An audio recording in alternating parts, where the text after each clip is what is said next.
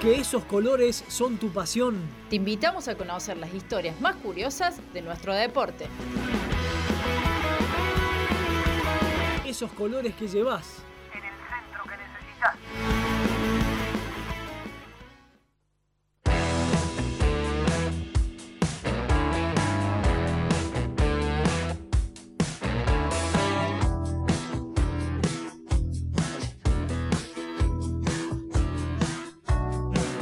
Continuamos con el centro que necesitas aquí en Altoque Radio, en la 101.9, en tu radio favorita, la radio de la cooperativa, por supuesto. Darío Bartocciani, hace mucho que no te pregunto esto, ¿cómo le estás pasando? Excelentemente bien, muy, muy, muy bien. Como siempre se la pasa en este programa, en estas dos horitas, dos horitas y chirola que estamos acá. Y chirolita. Exactamente. En un ratito tenemos una gran nota con Macarena Ceballos, va a estar hablando con nosotros la nadadora riocuartense, eh, también estudiante de periodismo deportivo, va a estar analizando los Juegos Olímpicos. Vamos a estar charlando un rato de Juegos Olímpicos, vamos a estar charlando un poco de, de también de periodismo deportivo, vamos ahí a, a- a ponerla en su fase de casi periodista. Analista casi. Analista, ¿eh? Sí, sí. Eh, vamos a estar charlando con ella. En un ratito vamos a tener una muy linda charla. Pero primero, esas historias de color, esas historias lindas, esas historias que nos están regalando los Juegos Olímpicos.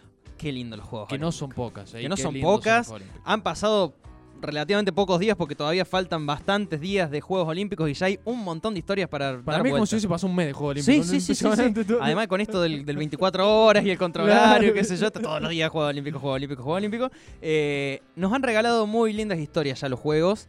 Te traigo varias para que las charlemos, las disfrutemos aquí al aire. Bueno. Eh, voy a comenzar con una que sucedió el primer día. El primer día en ciclismo en ruta, en la carrera de ciclismo en ruta masculina. Eh, Esto es una locura. no, no, para, en la femenina es una locura. En la masculina también. Sí, no, yo, yo estaba hablando de la masculina. Ah, tuvimos triunfo latinoamericano, totalmente batacazo. No sé si tan batacazo igual, eh, porque aquí eh, el amigo ecuatoriano Richard Carapaz eh, ya había tenido muy buenas actuaciones a nivel internacional, en Tour de Francia, en Giro de Italia y en otras competencias de ciclismo internacional muy importantes, pero no se esperaba quizás que ganara la medalla dorada. Ganó la prueba de ciclismo en ruta masculina. Una locura. Una locura. Además, vamos a silenciar a nuestro amigo WhatsApp Web, como siempre, que siempre aquí interrumpe en algún momento del programa. Eh, además, es segunda, la segunda medalla dorada en toda la historia de los Juegos Olímpicos para Ecuador.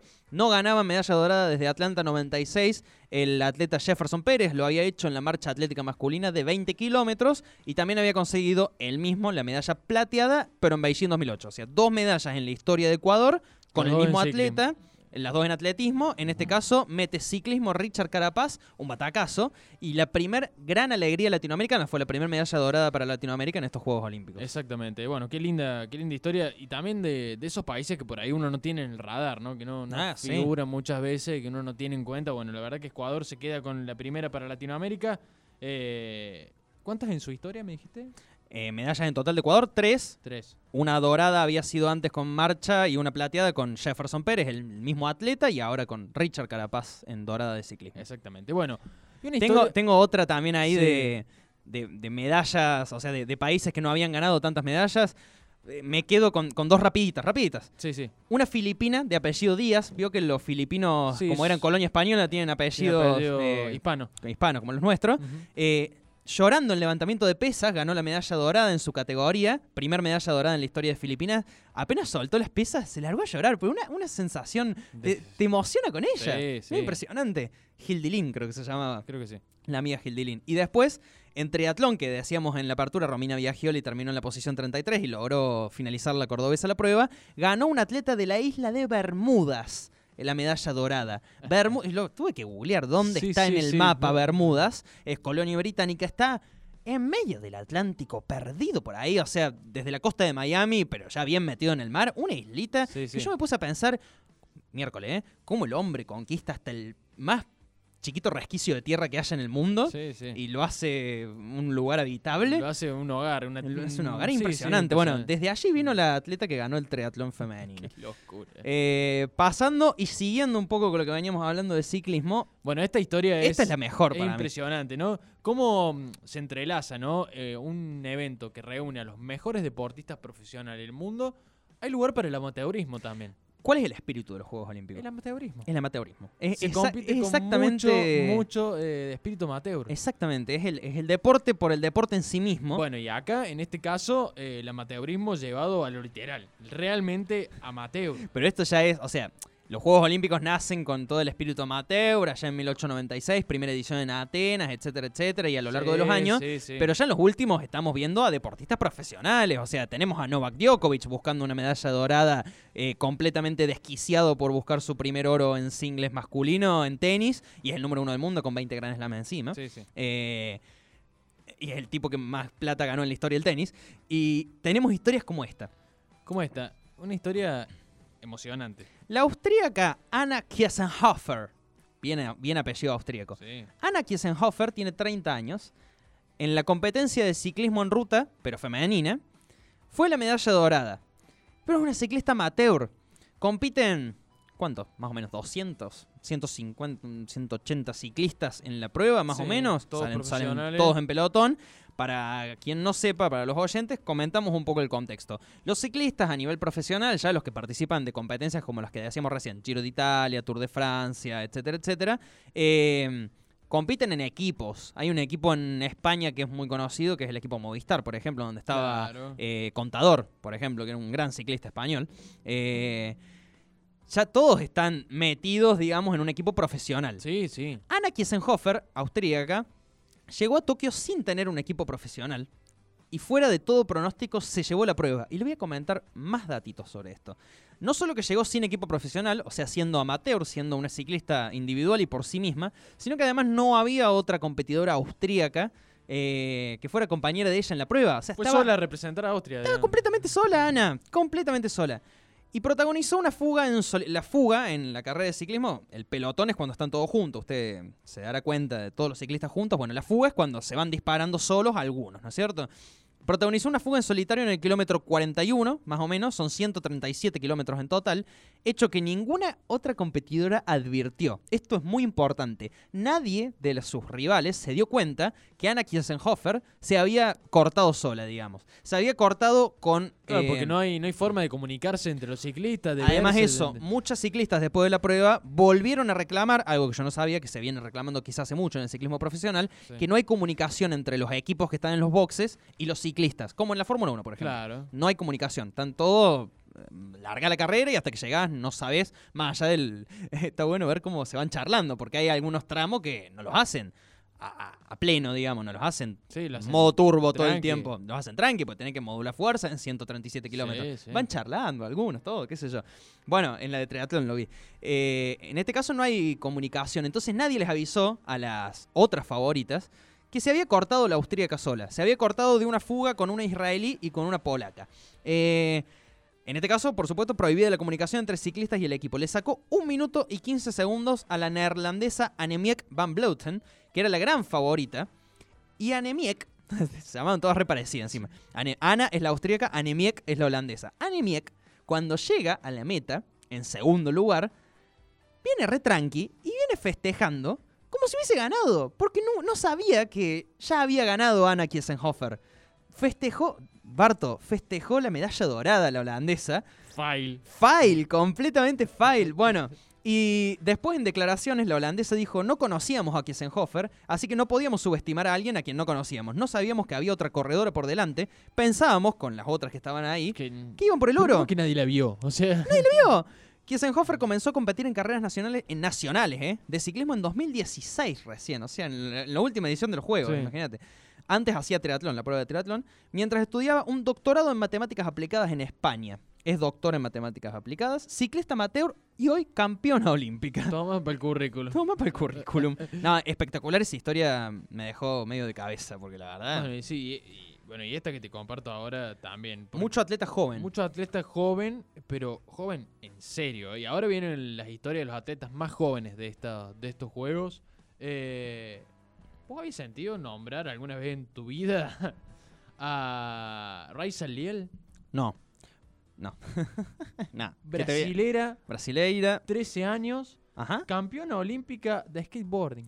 Medalla de plata. No fue Medalla- campeón perdón, perdón, medalla de plata. Ganó, esa prueba la ganó una japonesa también, Una joven. japonesa muy joven. Creo que Tenía- 16 años, algo así, o 17 años. Eh, No, me parece que te- tenía 18, ya era mayor. Bueno, Puede ser. pero Sí, brasileña, no ¿cuánto tiene? 13 años tiene. ¿Cómo que 13 años? 13 Y- Y años. es medalla de plata en un juego olímpico. Tiene medalla en un juego ¿Qué olímpico. estabas haciendo vos a los 13 años, Barto? 13 años, yo estaba en el secundario, en primer año, estaba en primer año del secundario, iba a educación física, hacíamos softball. Volví a casa, merendaba, tomaba el café con leche, boludo. Nada más. Bueno, eh, la brasileña en este caso. Eh, impresionante, 13 años eh, con medalla olímpica, no, no sé, no, no hay, bueno, hay un caso más joven, Hay casos más jóvenes. eh, estaba, vos sabés que estaba buscando en vivo el dato, no lo voy a encontrar porque no me acuerdo dónde lo fabié, pero allá por Atenas 1896, los primeros Juegos Olímpicos, hubo, claro, a chequearlo, hubo una medallista eh, olímpica que tenía un medallista, porque era varón, 11 años, y no sé cuántos días, pero 11 años. Eh, creo que en este caso Raisa es la quinta o sexta medallista más joven en la historia de los Juegos Olímpicos en una disciplina que debutó en estos Juegos Olímpicos, como decíamos, el, El skateboarding. Bueno, en la competencia de street femenino, la brasileña Raisa eh, Leal ganó la medalla de plata, la medalla plateada. Había cumplido sus sueños los, los días anteriores de conocer a Tony Hawk. ¿A Tony Hawk lo tenés? Sí, sí, el astro del que- El skateboard. astro el que, apareció en un capítulo de Los Simpsons con Estadounidense. Apareció en un capítulo de Los Simpsons con Bart. Claro. Que Bart hace cuando se emancipa Bart y se, Se va a vivir solo. Se se va al independiza, piso. se va a vivir a un, a un lugar returbio, qué sé yo, y se ya. pone a practicar skateboard y aparece Tony Hawk. Bueno, Tony Hawk que fue el No sé si seguirá compitiendo, creo No, que no, ya ya no. está muy retirado. 50 y pico. ya. Tiene 50 y largo. eh, pero fue el embajador del skateboard durante muchísimos años. Y tengo otro dato. Le encontraron un tweet del 2015 a Tony Hawk eh, poniendo el vi- un video de Raiza Leal. O sea, 15, fue 2015, estamos en 2021, 6 años. Tenía 7 Siete años, años. Raiza, haciendo un flip en, en una bajada de una escalera y dijo, o sea, ponía en el tweet algo así como, se caía las primeras tres veces y en la cuarta le salió pero bárbaro. Y decía, miren el futuro que tiene esta chica, o algo así. Y tiró medalla de plata en sus primeros Juegos Olímpicos en el debut de la disciplina. Qué Espectacular. Pero no fue la atleta más joven de estos Juegos ¿Quién Olímpicos. fue la atleta más joven de estos Juegos Olímpicos? La atleta más joven de estos Juegos Olímpicos fue Gen Sasa. ¿Cómo? Gen Sasa. Sasa. Había un Sasa. futbolista en la selección de Italia que era Sasa. Eh, bueno, Gen Sasa es de Siria eh, y compitió en tenis de mesa. En la modalidad singlista de tenis de mesa. Eh, tiene 12 años y 205 días. No parece 12 años. No, nada más. Parece muchísimo más grande. Con 12 años ya compitiendo en sus primeros Juegos Olímpicos. O sea, vos imaginate que un- una jugadora de tenis de mesa, ¿hasta cuánto puede jugar? Bueno, tenemos a Vero Blanco con más de 40, 40 años que va a ir a los Paralímpicos. Pero quizás sea un caso distinto. Ponele que hasta los, qué sé yo, 35 te doy, que pueda estar en un Juego Olímpico. Tiene Sí, como... Sí, sí. como ¿Cuántos Juegos Olímpicos puede jugar? 12, 16, 20, 24, Y si 28, son cada 32, cuatro 30. años, Puede jugar 7 siete. Juegos Olímpicos más o menos. Y uno más también, ¿eh? Y ocho, ¿quién te dice? Sí. Impresionante. Eh, bueno, quedó eliminada en las primeras rondas, pero llamó la atención, por supuesto, y fue la atleta más joven de estos Juegos Olímpicos.